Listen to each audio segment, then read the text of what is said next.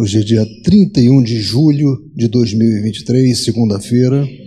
Estamos iniciando os trabalhos na Casa Espírita de Abel Sebastião de Almeida, como sempre o fazemos, rogando a Deus, nosso Pai de infinito amor e misericórdia, a Jesus, nosso querido e amoroso Mestre, amigo incomparável e inseparável, sublime peregrino do amor, a Maria de Nazaré, nossa Mãe Santíssima, que nos envolvam, que nos amparem, que a nossa psicosfera esteja preparada para todos os trabalhos que advirão na noite de hoje.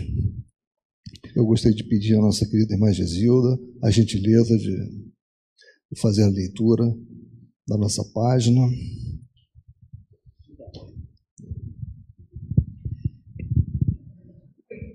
Muito bem, boa noite a todos. E nós vamos fazer a leitura dessa página, que é do livro Caminho Espírita, o Espírito Emmanuel e a Psicografia Franciscana Xavier. Uma importância absoluta que os trabalhos de uma casa se abram sempre com uma página que vem de uma entidade de luz, como Emmanuel e muitos outros. Porque na correria do dia a dia chegamos, não é? mas aqui exige de cada um de nós um processo e harmonizando, compreendendo o local que nós estamos. A gente não pode se abstrair disso, porque cada um que vibre numa determinada faixa mais elevada, que sintonize com o bem, com o desejo de se aprimorar, não, é? não que isso seja somente um momento que saímos daqui, isso não, não tem que continuar conosco, mas a gente ajuda, é uma luzinha que vai se acendendo, facilitando imensamente o trabalho de consolo, de conforto e, sobretudo, de amparo, que as entidades estão assim o tempo todo do nosso lado. Então, a página é dia a dia. Nas curtas viagens do dia a dia, todos nós encontramos o próximo, para cuja dificuldade somos próximo, mais próximo. Imaginemos assim numa excursão de 100 passos que nos transporte do lar à rua não longe passa um homem que não conseguimos de imediato reconhecer. Quem será? Perguntamos em pensamento. E a lei do amor não o aponta como alguém que precisa de algo. Se vive em penúria, espera socorro. Se abastado, solicita assistência moral, de maneira a empregar com justiça as sobras de que dispõe. Se aflito, pede consolo. Se alegre, reclama apreço fraterno para manter-se ajustado à ponderação. Se é companheiro, aguarda concurso amigo. Se é adversário, exige respeito. Se benfeitor, requer cooperação. Se malfeitor, demanda piedade.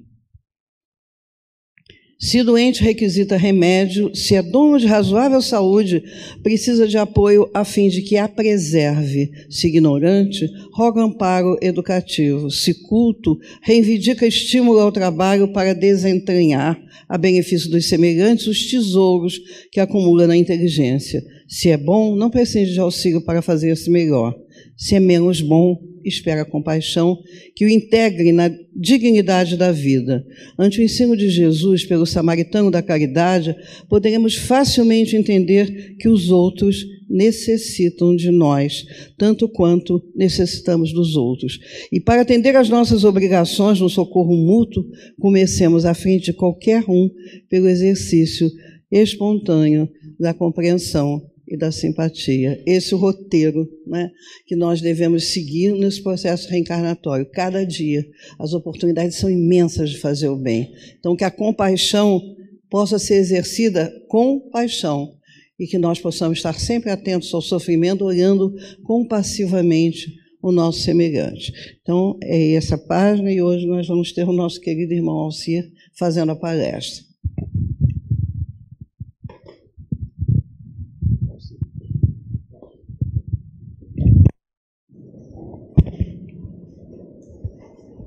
Boa noite, meus irmãos. Que Jesus, o nosso amigo e amado Mestre, reinicie o PowerPoint. É, o nosso tema no capítulo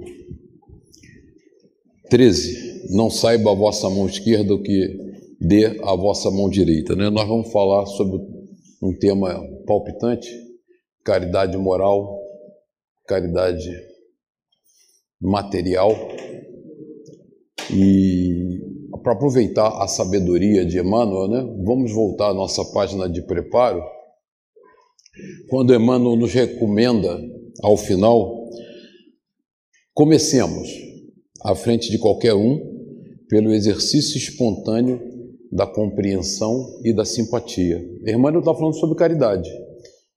Ele termina o texto recomendando que a gente comece pelo exercício espontâneo da compreensão e da simpatia. Ele não fala sobre dízimo. Né? Você vê que ele não fala ali, não deixe de pagar seu dízimo, ele está recomendando. E nós vamos ver que durante o estudo, né, nós temos comunicação de dois espíritos em 1860, que Kardec traz para debater a caridade moral, eles vão enfatizar muito a nossa dificuldade né, da caridade moral. E o capítulo 13, ele trata da caridade. Qual é a característica fundamental da caridade? Vocês vão ver que todos os tópicos que nós estudamos foi fazer o bem sem, ostentação, o óbolo da viúva, né? que é, é a coisa desinteressada, né? é a caridade pela caridade. Uma coisa que a gente percebe muito quando a gente começa a se dedicar dentro da casa espírita ao trabalho da caridade e que a gente faz alguma coisa importante, e aí você faz o, a pessoa faz o comentário, puxa, mas a, aquela pessoa que recebeu nem sequer agradeceu, né? nem sequer disse obrigado. Mas é isso mesmo, não é para receber nenhum elogio, não é para receber nenhum agradecimento. A gente faz caridade por fazer caridade. A caridade é desinteressada, a caridade é gratuita, a caridade é voluntária, que é, é um exercício de transformação fundamental que a gente tem que operar dentro de nós para chegar lá. Então, todo o capítulo 13 que nós estamos estudando trata sobre essas características da caridade. E hoje, especificamente capítulo 9 e 10, nós vamos falar sobre caridade moral, que é fundamental, né? e caridade material. Mas você vai ver que vai enfatizar. Quem são esses dois espíritos? E aí eu resolvi fazer um passeio histórico com vocês, só para a gente contextualizar que o universo era aquele que a França vivia naquela ocasião. Né? Então, o item 9 é um texto da irmã Rosália, em Paris, 1860, uma freira dedicada aos pobres, e a gente vai contextualizar para ver que clima era aquele que se vivia em Paris, o que, que Kardec enfrentou, né? Porque hoje a gente lê a codificação e numa, imagina os desafios, agruras de Kardec, são a verdadeira caridade moral, de colocar a codificação à nossa disposição. Porque hoje a gente pega o livro, lê a clareza, mas ele fez isso num contexto dificílimo. Então aproveitei é, o tema de hoje para mostrar a enorme caridade moral que Kardec nos proporcionou a todos nós nesse trabalho. Então nós temos um espírito protetor, não quis se identificar, que é o item 10, e temos a irmã Rosália. Como ela se identificou no texto, quem é essa irmã Rosália, né? O nome dela era Rosália Rendu. É, ela foi uma figura importante em Paris, naquele momento, século XIX, amada e venerada por todo o povo humilde, uma verdadeira trabalhadora do bem. E pelos miseráveis do bairro de Moufetar. É um bairro muito pobre de Paris naquela ocasião.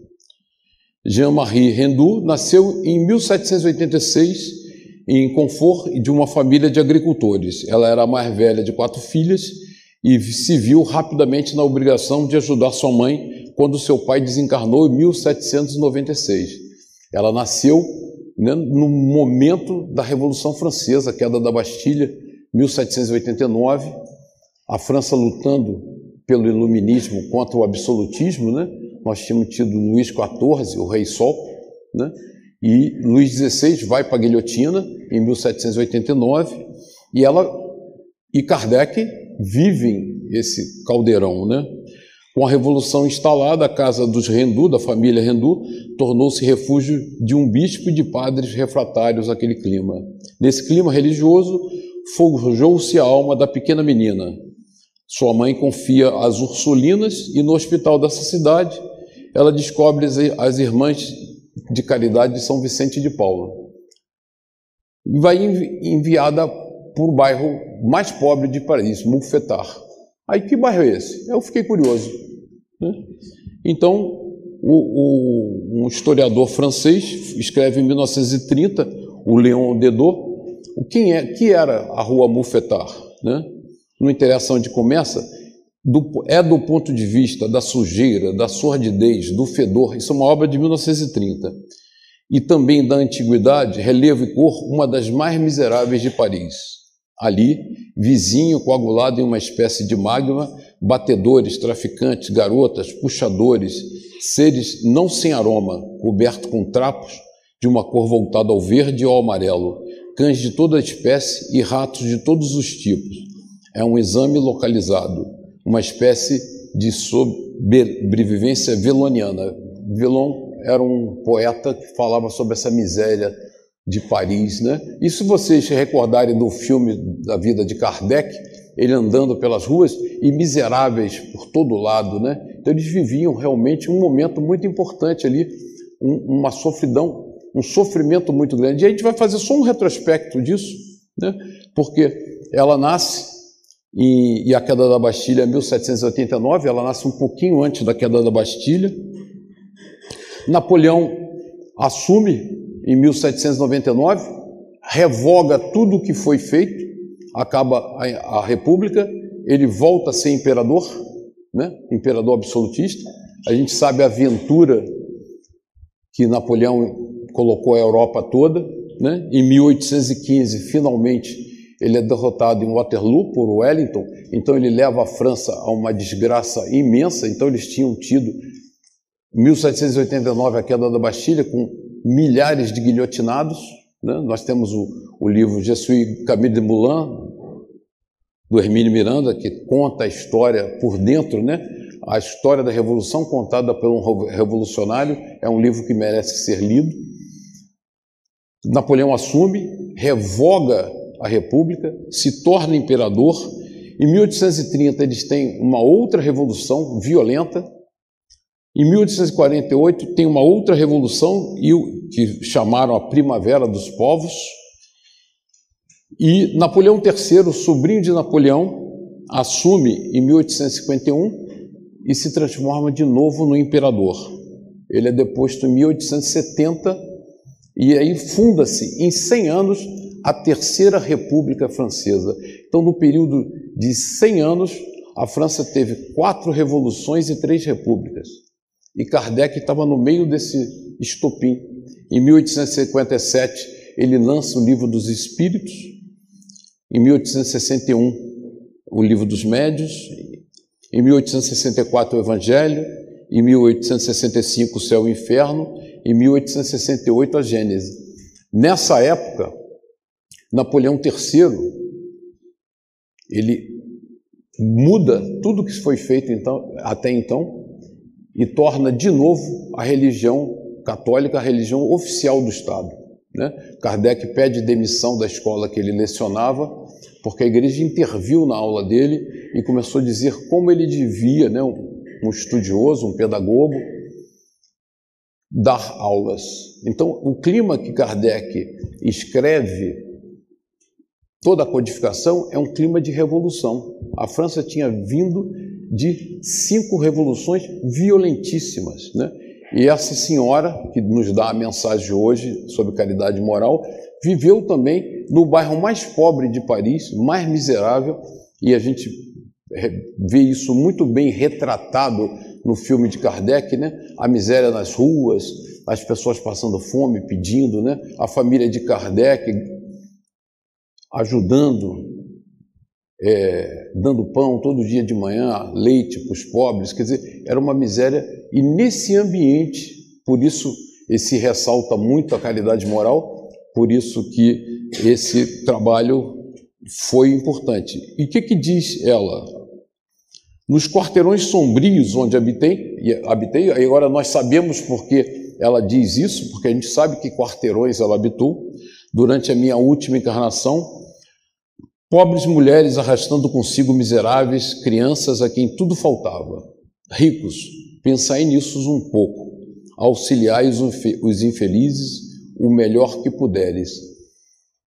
E eu ressaltei esse ponto da frase dela no texto da mensagem da irmã Rosália, porque ela mostra o nosso papel na caridade, né? E como nós ressaltamos na leitura de harmonização no texto de hoje, né? É compreender o próximo, né? No livro dos Espíritos, quando Kardec define a caridade, ele nos define como benevolência, indulgência e perdão. É a, a nobreza máxima, né? Ser, ser benevolente com seu próprio, indulgente e compreensivo com os erros alheios e perdoar qualquer coisa que venha lhe ofender ou lhe incomodar. É uma nobreza que nós não temos. Né? Quando Kardec também define a verdadeira caridade, ele não fala sobre dízimo em nenhum momento.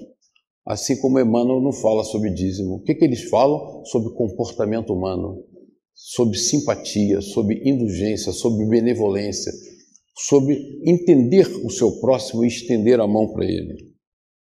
Ah, eu pulei uma coisa que eu também ressaltei. Deus dai para que Deus um dia vos retribua o bem que houver desfeito, para que tenhais, ao sair de do vosso invólucro terreno, um cortejo de espíritos agradecidos a receber-vos no limiar de um mundo mais ditoso. Isso ela disse em 1860 na mensagem dela, e depois nós vamos ver que século depois André Luiz nos traz uma mensagem exatamente reforçando o que parece uma figura, né? uma alegoria. O que ela está dizendo aqui é uma alegoria. Se você é, se comportar adequadamente durante a sua vida e quando você desencarnar, perder seu corpo físico, você voltará ao mundo espiritual e será atendido por um cortejo de espíritos amigos. A gente lendo assim à primeira vista, parece que ela está fazendo uma, uma retórica, né? mas nós vamos ver que não é isso. Eu vou analisar isso com vocês. Amai, portanto, o vosso próximo. E aí ela faz da primeira fustigada em nós. Amai-o como a vós mesmos, pois já sabeis agora que repelindo um desgraçado, estareis, quiçá, afastando de vós um irmão, um pai, um amigo de vós de outrora. Mensagem importante para nós que a gente não leva no dia a dia, né? Nós mergulhamos na vida física, vida material do dia a dia, na nossa correria, nas nossas demandas, na nossa necessidade, e esquecemos que aquelas pessoas que estão ombreando conosco e que muitas vezes precisam da nossa ajuda, do nosso carinho, da nossa palavra amiga, do nosso ouvido, foi alguém numa relação muito próxima a nós. Foi um irmão, foi um pai, né? foi uma mãe. Porque a gente pressupõe, ao reencarnar, que a nossa mãe querida nessa encarnação foi a única mãe que nós tivemos ao longo dessas milhares de encarnações. Não foi. Né? Certamente nós temos na nossa história muitos espíritos amigos que tiveram relação muito próxima conosco, que foram nossa mãe. Então, quando nós relegamos um amparo a alguém que se dirige a nós numa súplica, nós podemos estar virando as costas para alguém que nos amou profundamente no passado. Então, ela começa a trazer o conhecimento doutrinário para nos abrir os olhos, porque ao mergulharmos na matéria e esquecermos que somos espíritos imortais, e aí começa o princípio da caridade moral, é nós termos essa certeza de espíritos imortais que somos e que tivemos reencarnações pregressas e temos compromissos e benefícios dessas reencarnações pregressas, às vezes nós estamos virando as costas para alguém que é da nossa relação mais íntima, que naquele momento, nesta encarnação, não está privando da nossa intimidade diária. Mas ela faz esse alerta: quiçá afastando de vós um irmão, um pai, um amigo vosso de outrora. Desejo compreendais bem o que seja a caridade moral. Então, ela está ressaltando a importância da caridade moral. A caridade moral que Kardec nos define, que é, né, a gente apelida do BIP, né, o BIP da caridade, né, que nos alerta, que nos desperta a nossa consciência. Benevolência, indulgência e perdão. Que é muito difícil, né? Nós temos dificuldade de aceitar as diferenças alheias, nós temos dificuldade de sermos benevolentes e temos mais dificuldade ainda de perdoar. Tudo nos ofende, tudo nos magoa.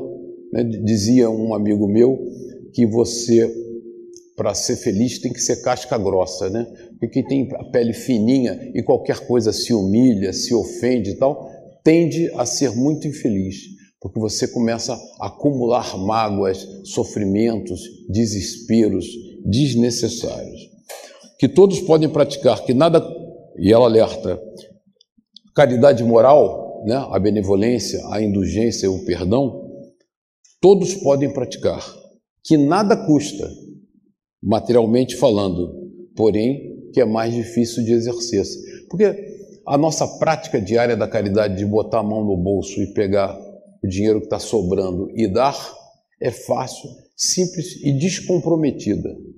Não tem nenhum compromisso emocional, não tem nada. Agora, você pegar uma pessoa em crise, parar para ouvir, aconselhar, entender o problema, o drama, é muito mais difícil. E aí, no livro Missionários da Luz, mais de 100 anos após Rosália, André Luiz traz a pérola para nós, Manassés, um espírito, atendendo à curiosidade de André Luiz, explicou que completista é o título que se designa os raros irmãos, os raros irmãos, vou ressaltar, que aproveitam todas as oportunidades construtivas que o corpo terrestre lhes oferece. Esses casos, embora raros, existem, passam frequentemente para o plano espiritual pessoas anônimas sem fichas de propaganda terrestre, sem fichas de propaganda terrestre, mas com imenso lastro de espiritualidade superior. O completista, na qualidade de trabalhador leal e produtivo, pode escolher à vontade o corpo futuro, quando lhe apraz o regresso à crosta, ao planeta, né, esse ou qualquer outro, em missões de amor e iluminação, ou recebe veículo enobrecido para prosseguimento de suas tarefas a caminho de círculos mais elevados de trabalho. Então, André Luiz, na obra Missionários da Luz, traz exatamente o que a Rosália nos falou, né? Sair de, do vosso invólucro, invólucro terreno um cortejo de espíritos agradecidos. E ele materializa isso. Então, ao desencarnarmos, e termos. Porque quando nós encarnamos, nós temos um contrato com nossos mentores espirituais de um, um conjunto de obrigações que nós assumimos que vamos exercer, de toda a natureza, né? Compromissos que tivemos de vidas passadas, compromissos morais, compromissos de ressarcir dívidas com pessoas amigas ou inimigas, que nós somos convidados a conviver. E ao reencarnarmos, esquecemos esses compromissos e não cumprimos. Por isso que os completistas são raros. Por isso que os completistas que voltam em júbilo à pátria espiritual são poucos. Porque nós mergulhamos na vida material e esquecemos coisas fundamentais que nos levam a ser completista. E ela define o que é a caridade moral. A caridade moral consiste em se suportarem umas às outras as criaturas. Né? O dia a dia. Esse atrito, esse buril que é o nosso conflito do dia a dia. Né? O que, que a gente faz no dia a dia? Gerenciar conflitos o tempo todo. Né? Na empresa, o que, que você faz? Você gerencia conflitos de interesses, egos, egoísmos, na vida, na vizinhança, no, no dia a dia, né? na família. A gente, a gente gerencia conflitos. E é o que menos fazeis nesse mundo inferior, onde vos achais por agora encarnados, planeta Terra. Grande mérito há, crede-me, em um homem saber calar-se, deixando falho outro mais tolo do que ele. Não precisa retrucar, né? O mais tolo fala, você ouve, se cala não desenvolve o conflito, não desenvolve a contenda. É um gênero de caridade. Saber ser surdo, surdo quando uma palavra zombeteira se escapa de uma boca habituada a escarnecer.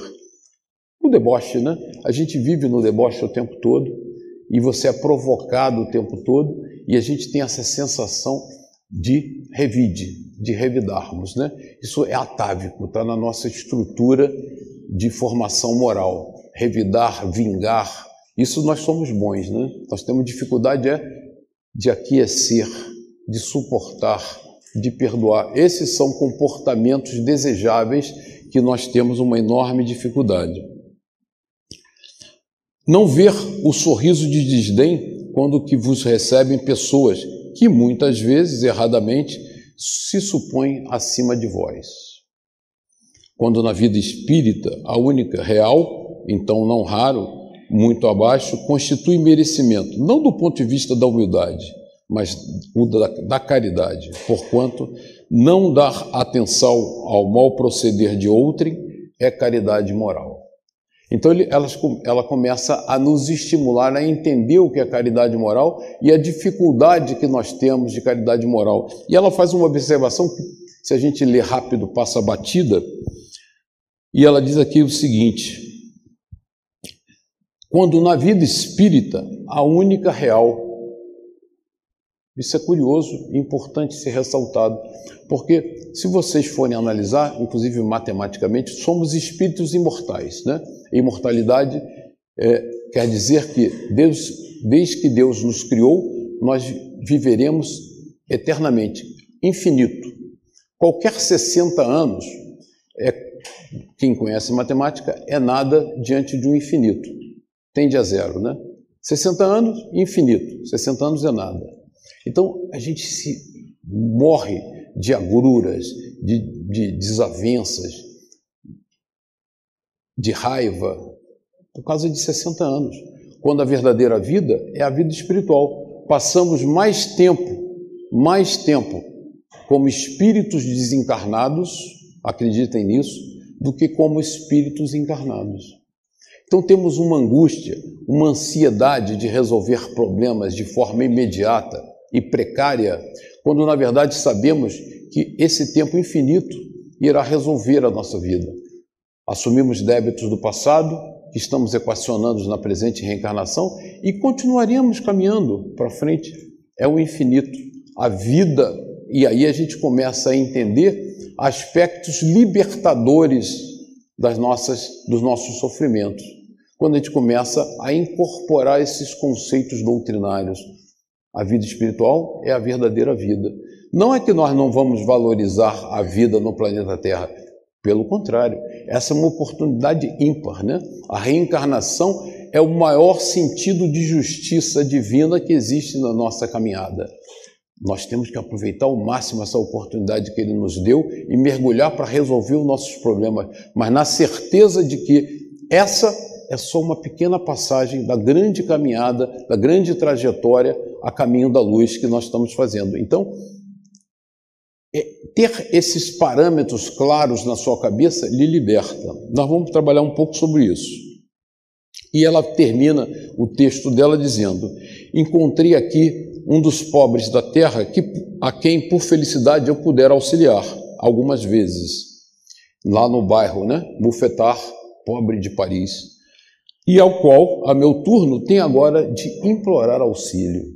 Quer dizer, ele estava numa condição de ressarcimento e a gente vai fazer uma análise um pouco sobre essa circunstância reencarnatória que às vezes nos desespera um pouco. E aí, Chico nos diz o seguinte: a humildade não está na pobreza, não está na indigência, na penúria, na necessidade, na nudez e nem na fome. A humildade está na pessoa que, tendo o direito de reclamar, julgar, reprovar e tomar qualquer atitude compreensível no brio, no brio pessoal, apenas abençoa. Essa é a caridade moral. Essa é a caridade em que nós aplicamos os conhecimentos que Kardec nos deu, benevolência, indulgência e perdão. E aí o Espírito Amigo nos diz: Meus amigos, Há muito dentre vós tem ouvido dizer: Como hei de fazer caridade se a miúde nem mesmo do necessário disponho? Porque a gente está sempre focando no material, em dar coisas materiais, e nunca em dar coisas morais. O que temos, né? Isso é uma reflexão importante. os bens materiais que nós temos são, nós detemos, é um empréstimo, né? Ao desencarnar, deixaremos tudo na terra. Tudo. O que temos? O nosso carinho, o nosso tempo.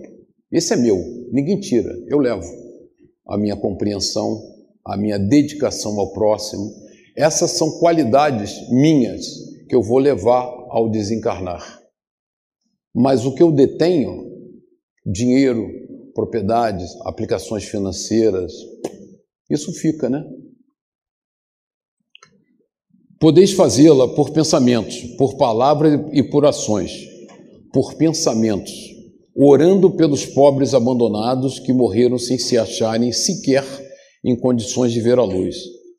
Uma prece feita de coração os alivia. E aí tem outra importante mensagem para nós, né? A importância da prece nesse contexto. Então, nós estamos é, entendendo a caridade moral o seu impacto no dia a dia e a importância para o nosso desenvolvimento, e ele introduz o conceito da prece, né? o poder da prece. Né? A prece é, de fato, uma usina de força que nós não usamos. Né? É como você ter uma máquina espetacular e deixar guardada no armário porque não sabe usá-la ou não quer usá-la. Né? E a prece tem coisas muito simples, né? é, é o recurso pelo qual a criatura se comunica com o Criador. Né? Isso é um privilégio nosso. Nesse intercâmbio, encontra o meio de se identificar com o Pai. A oração, acima de tudo, é sentimento, devendo ser feita sem afetação ou exibicionismo. Então, a prece é simples. A prece no recanto do lar, né? Fazer prece a gente pode fazer no ônibus, no elevador, na fila de espera do banco, antes de dormir, na hora que acordar, prece não faz mal, é que nem homeopatia, né? Você pode tomar várias vezes ao dia, que é muito salutar. Então você pode fazer prece toda hora. A prece é eficiente, tanto na manifestação verbal como no silêncio das vibrações. A prece ilumina, tranquiliza, orienta e consola. Todas as preces são boas, desde que nascidas do coração sincero. A prece pode ser de súplica, de agradecimento e de louvor. Dispomos no coração do mais alto sistema de intercâmbio entre a terra e o céu e não usamos. E não usamos. Jesus passou pela terra orando e servindo, ensinando-nos que a prece está entrelaçada com o trabalho do bem. Então a nossa vida, ela tem que ser norteada pela prece. E aí eu peguei um trecho do Evangelho de Santo Agostinho, que é uma pérola ele diz: Avançai, avançai pelas veredas da prece e ouvireis as vozes dos anjos. Que harmonia! Já não são o ruído confuso e os sons estrídulos da terra, são as liras dos arcanjos, são as vozes brandas e suaves dos serafins, mais delicadas do que as brisas matinais, quando brincam na folhagem dos vossos bosques. Por entre que delícias não caminhareis, a vossa linguagem não poderá exprimir essa aventura. Tão rápida entra ela por todos os vossos poros. Tão vivo e refrigerante é o manancial em que, orando, se bebe doçorosas vozes inebriantes, perfumes que a alma ouve e aspira, quando se lança a essas esferas desconhecidas e habitadas pela prece. É um trecho do Santo Agostinho, no item 23, capítulo 27, é longo, eu peguei um trecho que eu achei mais poético dele, que nos mostra a, os benefícios e as maravilhas da prece. E aí diz o nosso espírito amigo: Eu era como sois, sofria, senti-me desgraçado, mas acreditei no Espiritismo e vede, agora sou feliz. Por que, que esse espírito protetor, ao acreditar no Espiritismo, se transformou num homem feliz. Que diferença tem a doutrina espírita, de qualquer outra doutrina religiosa que faz alguém sair de um grande sofrimento e ser feliz. Eu tracei alguns pontos importantes e nós vamos usar aqui Hermínio Miranda para reforçar isso. Algumas coisas que são fundamentais, né? Nós sabemos que Deus é soberanamente bom e justo. Essa certeza é uma certeza que já nos tranquiliza, porque nada que possa estar se passando conosco está fora do contexto da bondade divina. Né? Se alguma coisa está acontecendo, tem razão de ser, e Deus, onipotente, onipresente, onisciente, sabe por que nós estamos passando por aquilo. A certeza que somos espíritos imortais. Essa certeza nos liberta. Essa certeza nos tira das angústias. O nosso destino é a perfeição. Todos seremos espíritos puros. Isso é determinístico. Isso não é livre-arbítrio. Não depende de nós.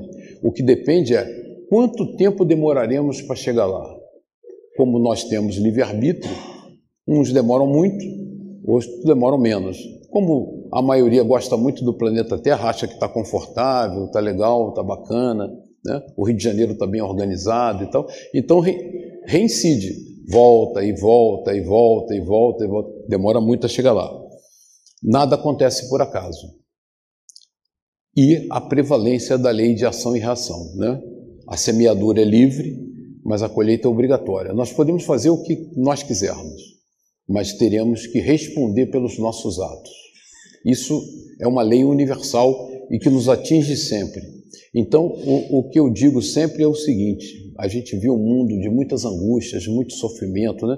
Você vê as pessoas tensas, nervosas, lamuriosas e tal.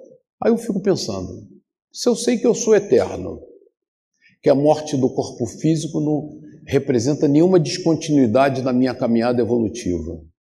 Deus é soberanamente bom e justo, nunca me desampara. E nada acontece por acaso, por que eu estou preocupado? O que me leva a preocupar? O que nos leva a tanta angústia? É porque nós não acreditamos nisso.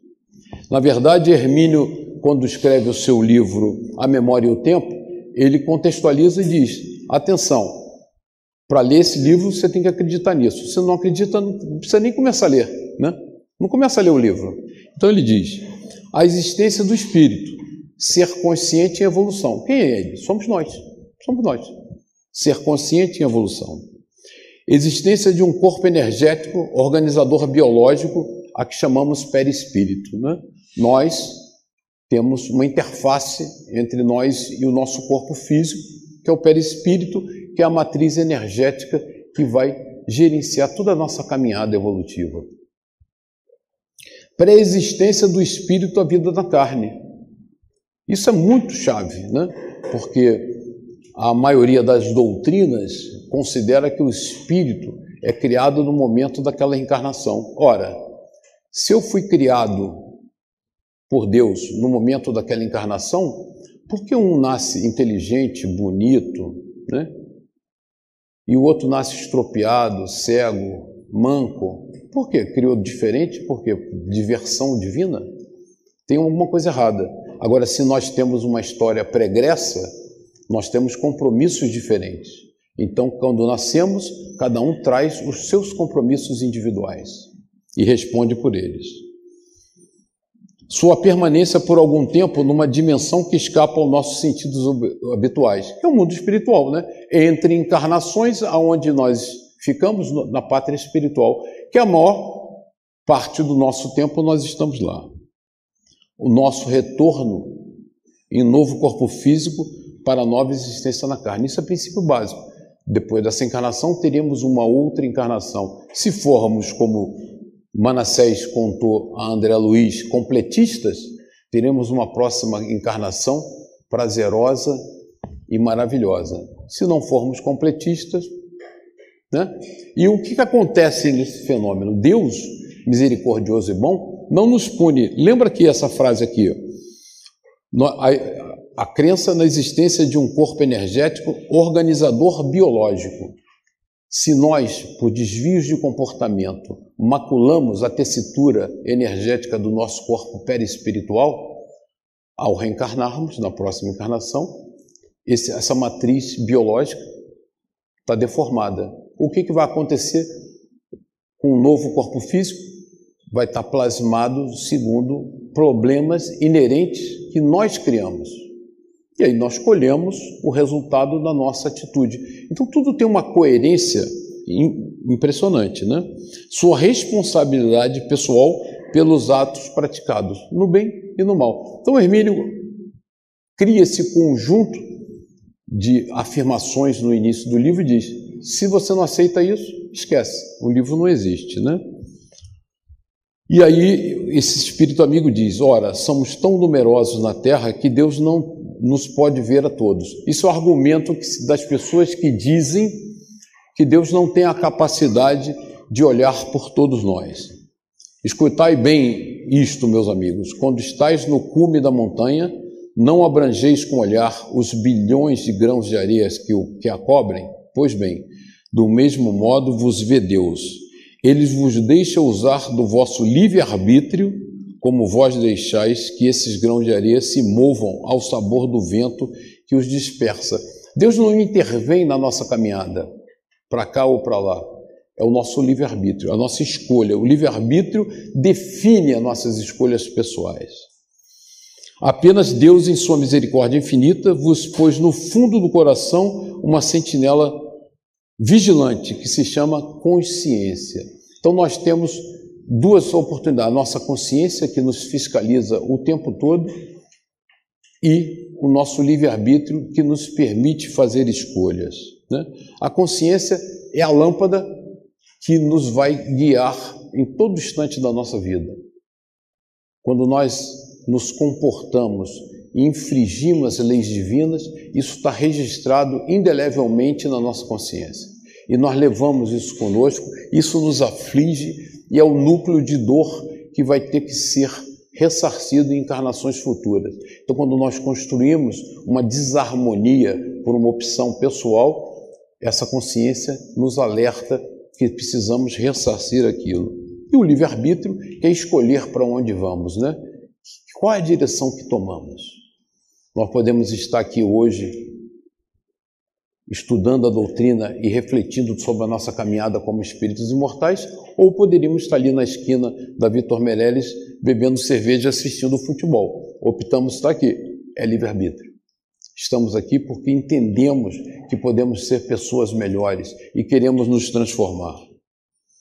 E aí, aproveitando a, a sabedoria do nosso querido apóstolo Paulo, ele nos diz: Tudo me é permitido, mas nem tudo convém. Tudo me é permitido, mas eu não deixarei que nada me domine. Sabedoria de Paulo impressionante que é o livre-arbítrio, a nossa caminhada, né? O que fazemos não é o que posso fazer, mas o que eu quero fazer, o que eu devo fazer. Essa capacidade de saber a escolha, para onde eu vou, por que eu vou, e eu sair da facilidade para a opção correta, porque nem sempre a opção correta é a mais fácil, né? É que nem fazer ginástica depois de muito tempo de manhã cedo, né? Você acorda empolgado, faz ginástica e se arrepende o resto da semana porque dói tudo. Porque fazer o que nós devemos fazer incomoda, dá trabalho. Né? Ser caridoso, ser piedoso, ser tolerante, caridade moral, dá trabalho.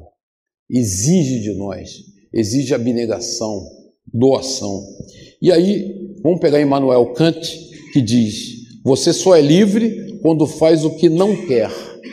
Aí soa estranho, né? Paulo nos diz que tudo me eu posso, tudo eu posso, mas nem tudo me convém. E Kant, filósofo alemão, diz que você só é livre quando faz o que não quer. Chegamos ao ponto fundamental que eu queria fechar hoje, trazido por Kant e por Paulo de Tarso. A liberdade está em ser dono de si mesmo e não escravo dos seus desejos, vícios ou qualquer outra influenciação externa.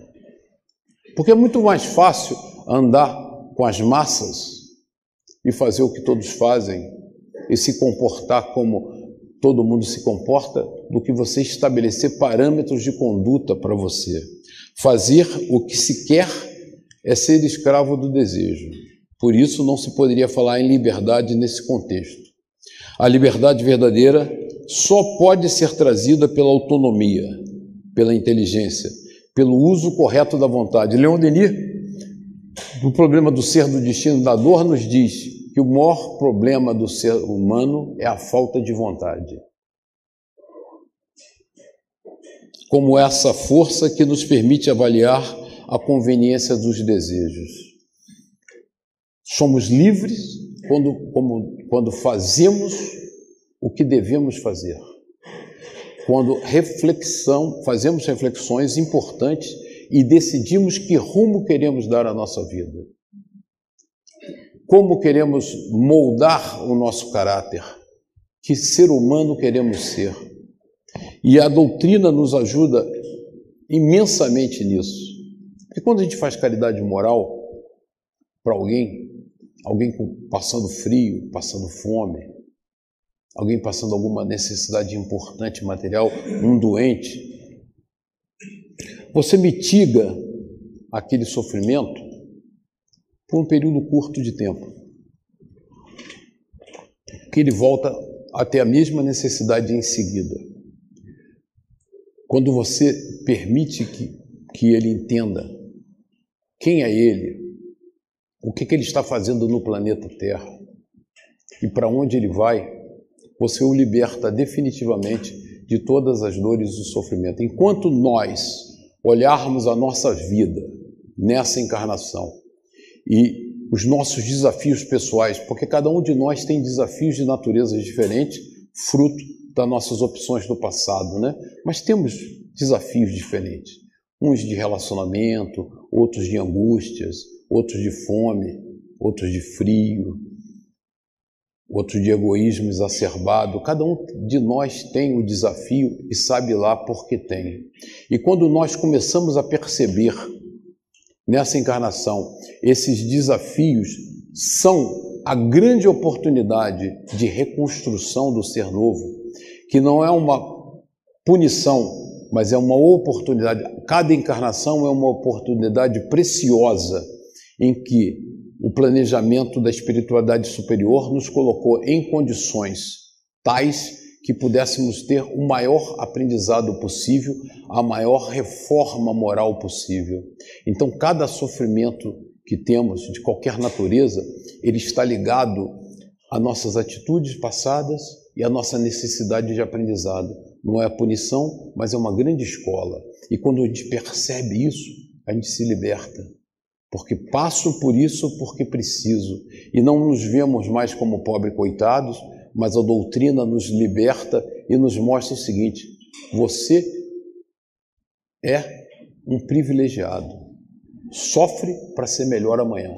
Porque a gente olha tudo sobre o olhar míope da encarnação, dessa encarnação, daquele sofrimento que nos angustia, seja ele de qual natureza for.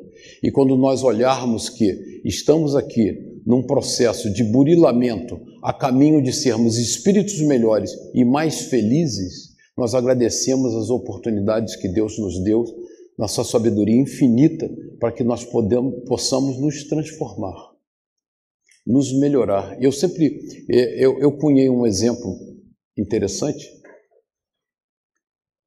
bobo, mas que nos explica esse conceito.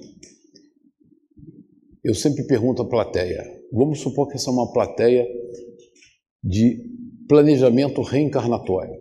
E quem está reencarnando sou eu. Eu sou um espírito desencarnado, vou reencarnar no planeta Terra, e eu tenho a certeza que a mazela que me fez sofrer profundamente, profundamente nas últimas encarnações, foi o meu orgulho exacerbado.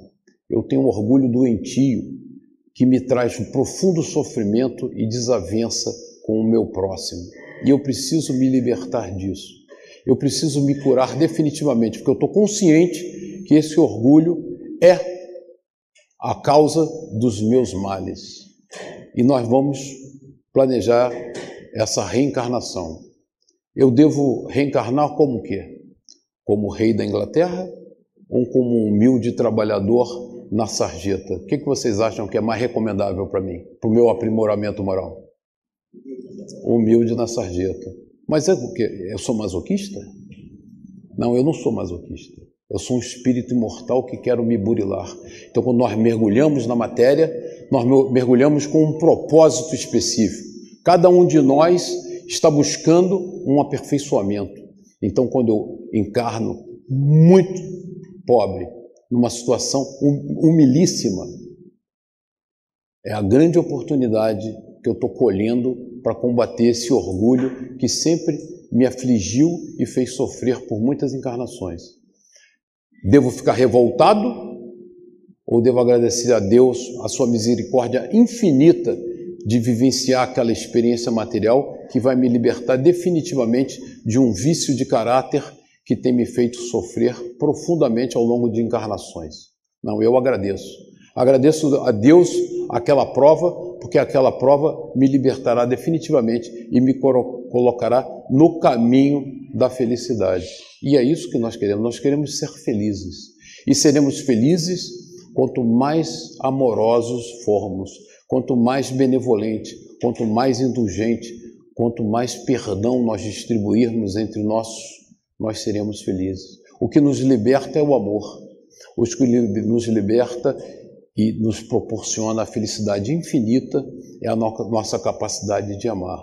E daí a doutrina nos afirmar com toda a convicção: fora da caridade não há salvação. E essa reflexão importante para nós é, nos guia. Aí você se liberta, porque passo fome, continuarei passando fome, mas sei por que passo e sei quanto importante isso é para mim. Vivo numa situação humilíssima, na sarjeta, mas sei que isso me libertará do meu orgulho exacerbado. Sofro doenças, sofro consequências de minhas atitudes impensadas de vida passada, mas essa é a grande oportunidade que Deus, na sua misericórdia infinita, nos, me proporcionou para eu caminhar para o alto e para a frente. Muito obrigado. Boa noite.